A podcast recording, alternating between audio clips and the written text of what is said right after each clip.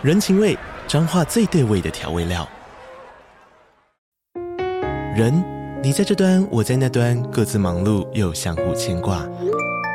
情，街角的吵杂声传递温暖与思念。味，是从每一个转角飘出的乡愁。这里是彰化县政府 Podcast 节目《彰化早咖》，我是主持人内克。从彰化大小事各具特色到旅游攻略，透过轻松有趣的访谈，带着大家走进最在地的早咖。准备好了吗？彰化的故事，我们说给你听。以上为彰化县政府广告。Hey，大家好，我是摩尔，欢迎收听魔股史塔克。这应该是龙年的第一集，那就祝大家乾隆和哇。然后龙年行大运吧。那最近就是刚过完年嘛，就聊一下我家过年的事情啊，就是蛮有感触的。因为我不知道之前有没有讲过，我家是外省家庭啊。那外省家庭的话，是不是比较重过年啊？就是以前啊，我爸都会说一定要回家过年，就是他是个非常在意过年这个传统的一个人。然后他是外省第二代，因为第一代是我爷爷嘛，他我爷爷大概是在民国三四十年的时候来台湾这样子。不过，虽然前面说到我爸非常在意过年这个传统，但是其实有时候年纪到了，也不说年纪到，因为我爸已经六十几岁了，所以说现在才说年纪到，其实有点晚。但真的是当一个时代到或者一个阶段到之后，就算你不变好了，然后世界也会变，或者说也没有这么主观是谁变谁没变，反正就随着时间走，什么东西都会改变就对了。那当然这没有对错啊，就是描述一下我最近发生的情况哈，就是除夕夜吧，我看一下哦。二月八号应该除夕夜吧，反正那天就是我们去老家看我奶奶，然后我奶奶她近况是她已经不能行走大概两年的时间，所以有请个外劳。然后我爸有三个兄弟，上一次过年的时候其实就只有我爸跟一个叔叔有到奶奶家吃饭，然后今年一直没有收到说其他的叔叔，就其他三位叔叔跟我爸四个兄弟嘛，其他人就一直没有讲说要不要到我奶奶家吃饭。但以前的话基本上都是会团圆的。然后由于一直没有收到讯息，我们想说就自己先去看一下奶奶，就发现去的时候，哎，两个叔叔已经在了。然后其中一位神看到我们推门进去的时候，明显的一点诧异的样子，好像哎，你们怎么会来这种感觉？然后后来我们看完之后，因为一直没有人说等一下要不要吃饭，或是怎么样之类的，以前一直没有这种情形，一些事前就约好，就说我们要一起吃饭啊，或者当天就已经买菜这边准备啦，或者看我们来了就开始聊天这样子。但当天就一直大家各过各的生活，或是他们就几个在那边聊天，然后就很像是哎，我们好像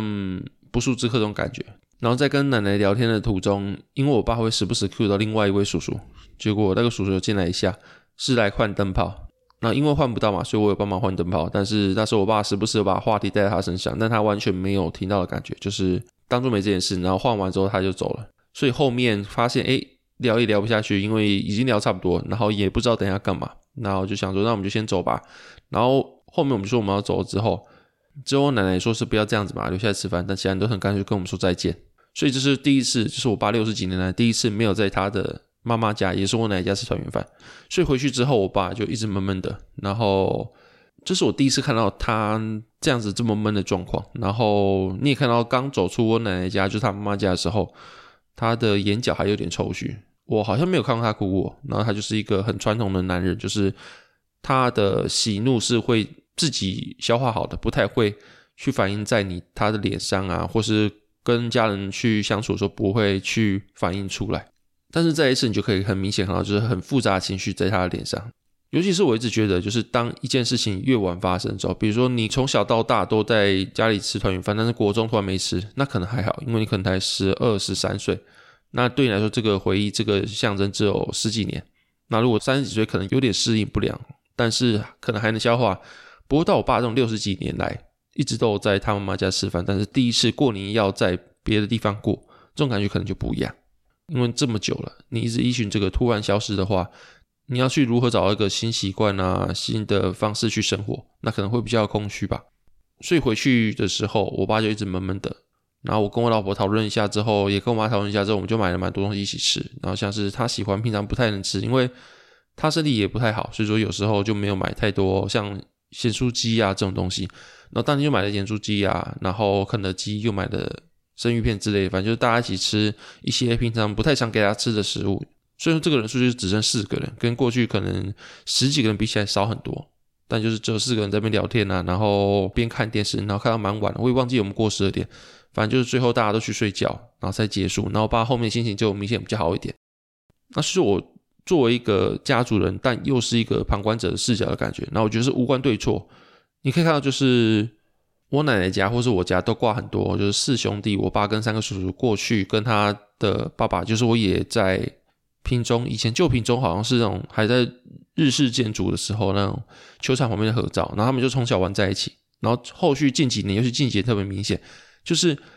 一开始是其中一个兄弟跟另外一个兄弟闹不愉快，然后所以说他们两个在餐桌上不会看到彼此，或者刻意一个来，另外就不来。然后这次是我们也没回去，然后所以好像没回去反而是顺应其他人期待，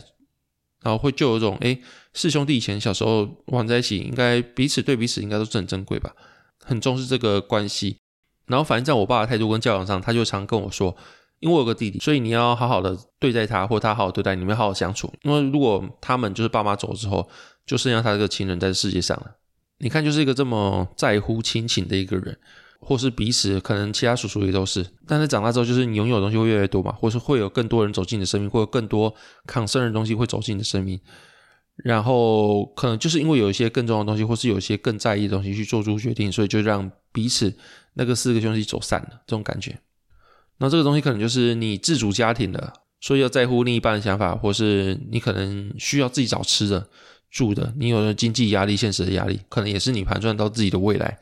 反正就是当你认识了其他人，你有自己的家庭，你有需要在意的人，或者是你需要挂钩到你自己的自身的金钱利益的时候，然后或是也没那么复杂，就可能是哦，有些人比较不会做人，比较单纯，所以说得罪了谁，反正总而言之就是。长大之后，每次的过年，我觉得都是个试炼场。那后面就会发现，其实每个人的目的，或是每个人来这边的想法都不太一样。所以，尽管在餐桌上大家都在讲好话啊，或者讲一些叙旧的话，但实际上听得出来，每个人的想法或者每个人价值观其实是不一样的。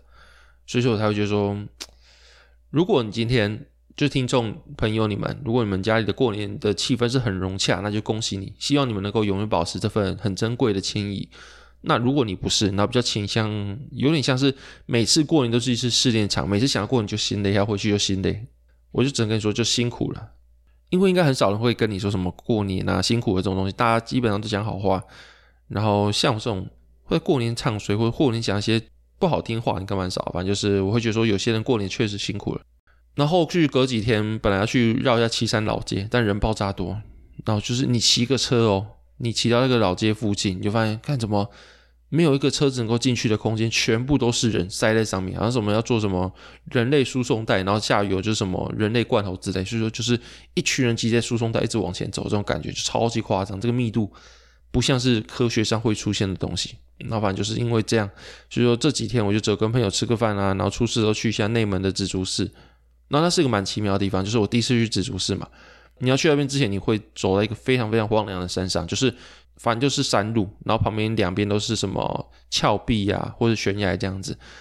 然后你就骑在这个超荒凉的山路上，你会觉得，看这边怎么可能会有任何东西？这边就是山呐、这边就是山路啊。但导航要你右转，你就突然右转过去的时候，它也是个深山小径，你还是会怀疑就是到底什么地方。但你骑骑骑，突然就出现一个学校，然后诶，杂货店也出来，然后就开始有出现房子啊、聚落啊。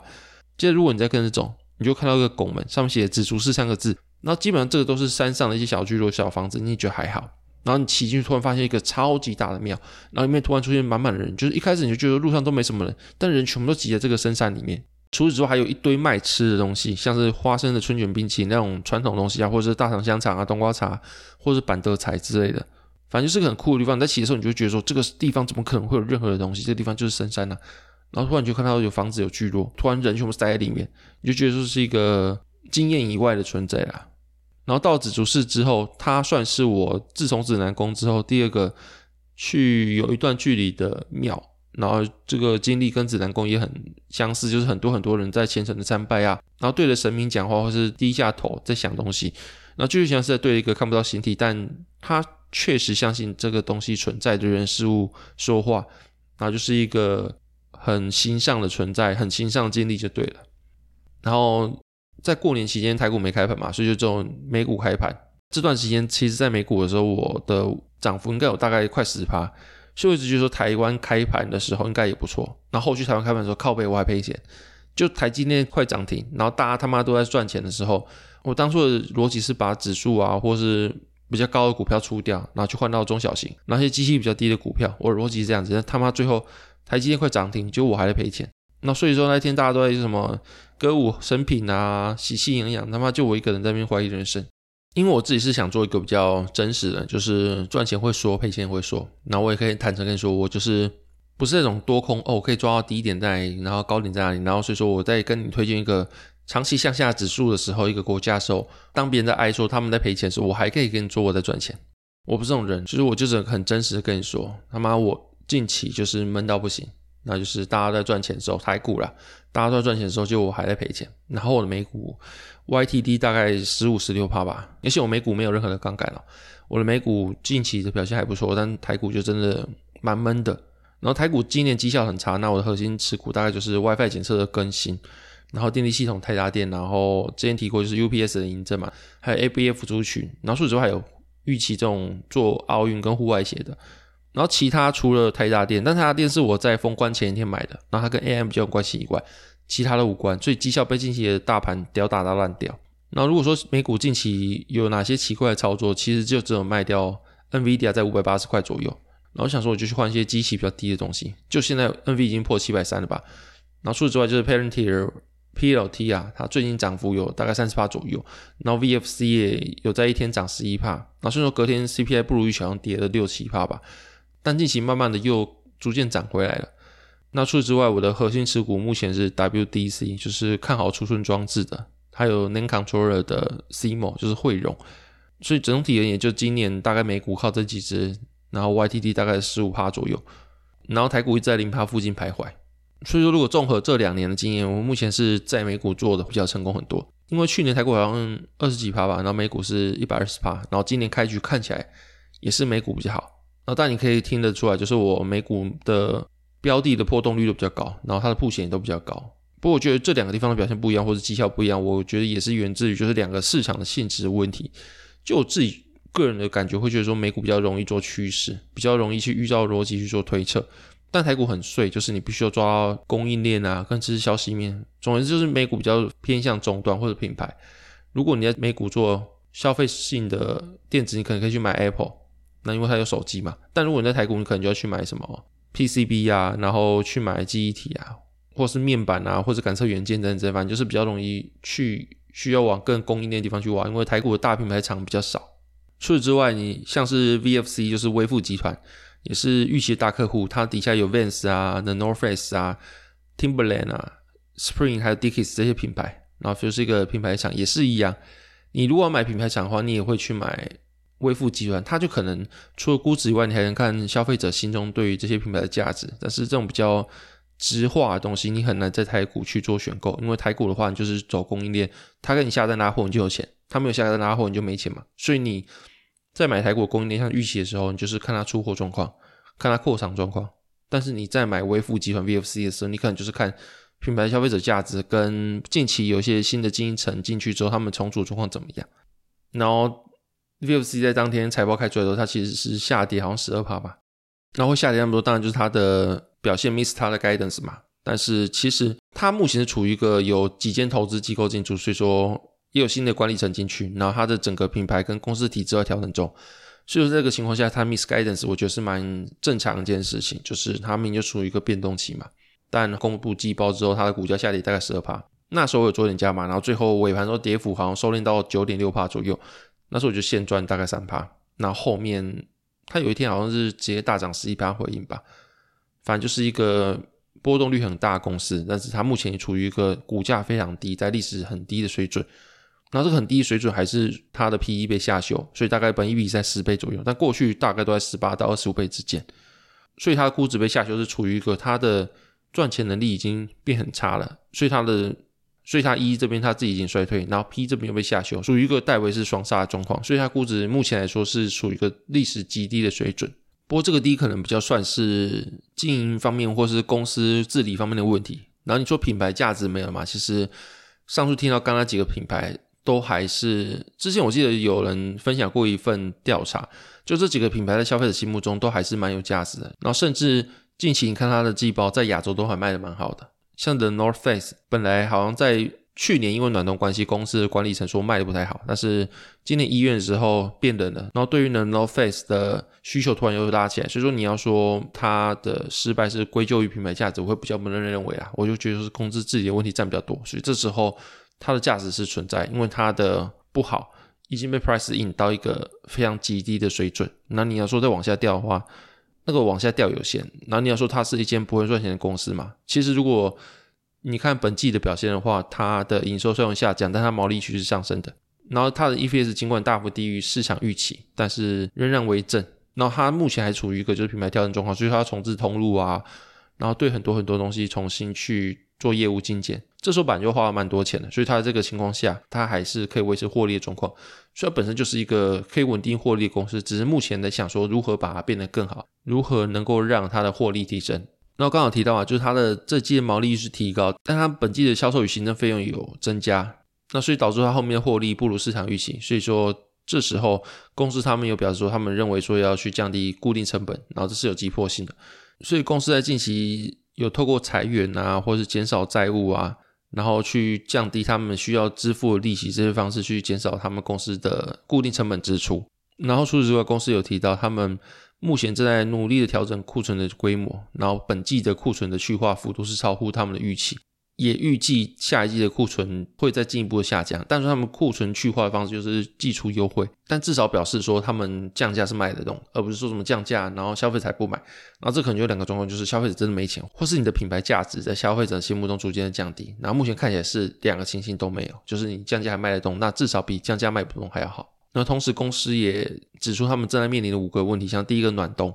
他们认为说本季大部分时间天气都很温暖，而且是高于正常水准的温暖，所以对于旗下的部分的品牌产生影响，像是那 North Face 刚刚提到的嘛。那另外像 Timberland 也有受到暖冬影响，全球的业务也下降个位数左右。那另外就是去年不正常高基期，因为去年的交货延迟，所以说本来应该被认列到去年前一期的收入。被认列到去年同期，所以导致说这次跟去年相比的话，年减非常严重。那就是因为去年有个不正常高基期的问题，但是今年的营运改善之后，他们没有这种递延收入的问题，所以导致今年度的收入对比去年是一个不正常对比。因为去年有他前一期的收入，但这次没有，这次就仅仅只有这次的收入。然后另外还有他们在美洲地区的表现不太好。然后对于这个问题，他们认为说在后续美国新的经营团队进驻之后，这个问题就会跟着改善。然后第四个就是品牌重整，就是他们对 Vans 这个品牌进行重整。然后另外也去重置他们的销售管道，然后对本季的营收产生大概五千万美元的负面影响，让他们本季的业绩变更糟。不过因为目前他们处于一个转型计划，所以说他们会对很多品牌进行策略审查，希望透过这些业务的重塑啊，达到长期盈利增长的目标。所以说对于他们来说，这些短期的花费可能是为了长期以来可以创造更大价值的一个必要的花费，就对了。那这个就是在去年应该十一、十二月的时候吧，就有一个他们公司的官网被骇客害到，然后根据新闻好像有三十五万笔客户的资料外泄，然后因为这个事件会导致公司的实体零售啊、电商、物流都出现运作问题，所以说他们自己估计大概影响在两趴以下，然后换算 EPS 大概有零点零四到零点零五趴的负面影响，但他们有提到说后续可能会有一些网络保险啊，或者是补偿的一些潜在赔偿是没有算进来的。但目前来说，就是有这五大逆风在这季发生，所以导致他们的营运表现不如市场预期这样子。不过他们 CEO 认为说，对于后续他们是感到乐观的。然后他们也给出几个原因，第一个就是因为有新的经营层进去，然后所以说对比过往，他们的公司的营运是越来越透明，而且接受资讯也是越来越清楚的。那这个就是他们认为他们的品牌吸引力还在，像是刚刚讲到，就是 VFC 底下有很多历史悠久而且很有名的品牌。然后在法说会中，他们有提两个例子，一个是。在很多品牌的表现疲软的时候，Spring 却连续两季在全球很多地方都实现增长，然后也打入了韩国市场。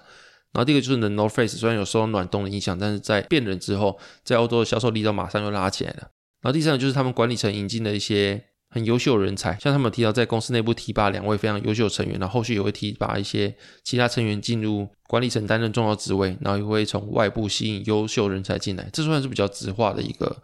原因呐、然后总而言之，就是如果去看他们的负债状况的话，你看到长期负债端是一直往下降的。那所以你可以验证说，其实他们的营收下降啊，营业费用上升，他们的负债是持续下降的。像是公司有提到嘛，就是本季的负债对比去年减少六点四亿美元，但是你看营业费用其实没有到非常非常剧增，虽然说上季有增加一些，但是没有到非常夸张的剧增，但是它下降的幅度是肉眼可见的，是蛮有影响力的一个数字。所以说能够缴出这样的表现，我觉得没有到非常非常差劲。那另外，如果你去看公司一直强调的自由现金流的方面，他们其实在近七季最高的一个状态。因为我只有看七季的，我没有再往前继续看，但是它是近七季里面最好的一个表现。然后除此之外，如果你去看它的融资现金流的话，其实是快速下降，所以它就比较偏向是我自己解读啊，是把获利的钱拿去偿还那些不良的负债。那所以这个举动可以让公司后续营运有更正向的帮助。总而言之，就是这个公司处于一个转折点，或者你会说品牌重整的情况，就是一个动荡时期。然后面对这样转机，然后充满不确定性的公司，它的定价上也非常两极。就是刚提到嘛，它的本益比在十倍，然后过往大概十八倍以上，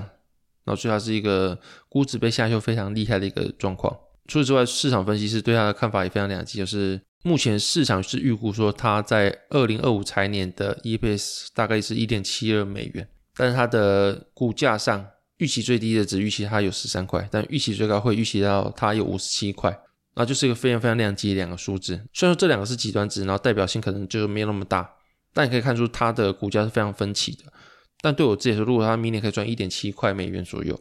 那它目前股价崩十二趴那一天大概是十四点五块左右，那我会说这是一个下档有些在上档还蛮好的一个赌注，或者你可以说一个投资这样子。因为它 PE 如果随便从十倍修复到十五倍，然后再搭配上它的下一个财年大概有一点七块的获利的话，那都是一个很蛮好的上涨幅度。但 PE 这个修复，它可能需要一个比较长期的状况，它需要等到公司的体质改善啊，然后市场对它的评价重新提升，那它就不是一个呃，你几月到几月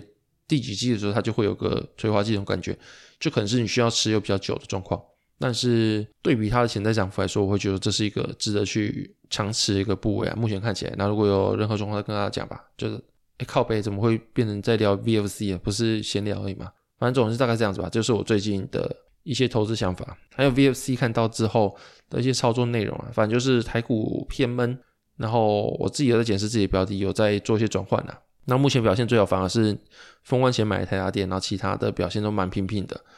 然后美股的话就持续还蛮 OK 的，大概这样吧。那接下来进入讲话时间。第一个笑话是有个护士看到病人在喝酒，所以他就过去跟他叮咛说：“哎，小心肝。”那病人就回答：“小宝贝。”第二个笑话是有一个男生要跳楼，然后他的老婆在下面喊着：“亲爱的，别冲动，我们的路还长着呢。”那旁边的警察就说：“哎，你不应该这样威胁他。”好，这边的入选节目可以在 Podcast、Mixer 跟 Spotify 给五星评价。如果想支持我或喜欢内容，都可以在方格子订阅我的专栏。这节目先到这里，拜拜。